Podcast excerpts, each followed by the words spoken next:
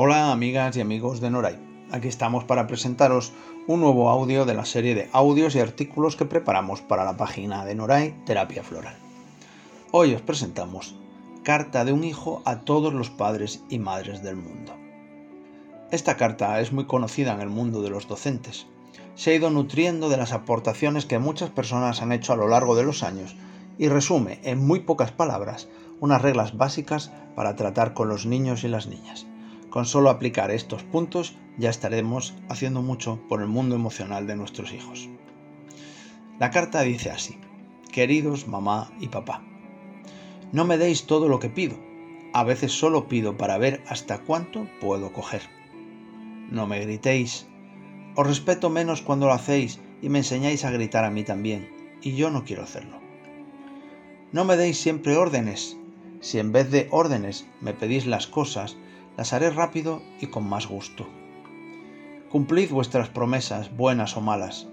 Si me prometéis un premio, dádmelo, si es un castigo, también. No me comparéis con nadie, especialmente con mis hermanos o hermanas. Si me hacéis sentir superior a los demás, ellos sufrirán, y si me hacéis sentir inferior, seré yo quien sufra. No cambiéis de opinión constantemente sobre lo que debo hacer decidid y mantened la decisión. Dejadme valerme por mí mismo. Si lo hacéis todo por mí, nunca aprenderé y no desarrollaré la eh, autonomía. No mintáis delante de mí ni me pidáis que mienta por vosotros. Me hace sentir mal y perder la confianza en vosotros. Cuando haga algo malo y no sepa explicar por qué lo hice, creedme, a veces ni yo mismo lo sé. Cuando os equivoquéis en algo admitidlo y si es necesario disculpaos. Crecerá la opinión que tengo de vosotros y me enseñaréis a admitir mis propias equivocaciones. Tratadme con la misma amabilidad con la que tratáis a vuestras amistades. Por el hecho de ser vuestro hijo no quiere decir que me podáis tratar sin respeto. No me digáis que haga algo cuando vosotros no sois capaces de hacerlo. Aprendo mucho más de lo que hacéis que de lo que decís. Cuando os cuente un problema, no me digáis no tengo tiempo para bobadas o eso no tiene importancia. Tratad de comprender cómo me siento yo, no cómo os sentiríais vosotros en mi lugar. Yo soy un niño y vosotros adultos. Tratad de comprenderme y ayudarme.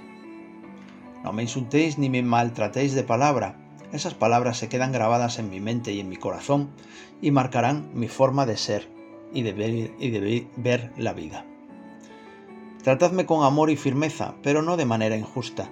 Os amaré y os respetaré, pero no sentiré rencor hacia vosotros. Y sobre todo, amadme y expresádmelo.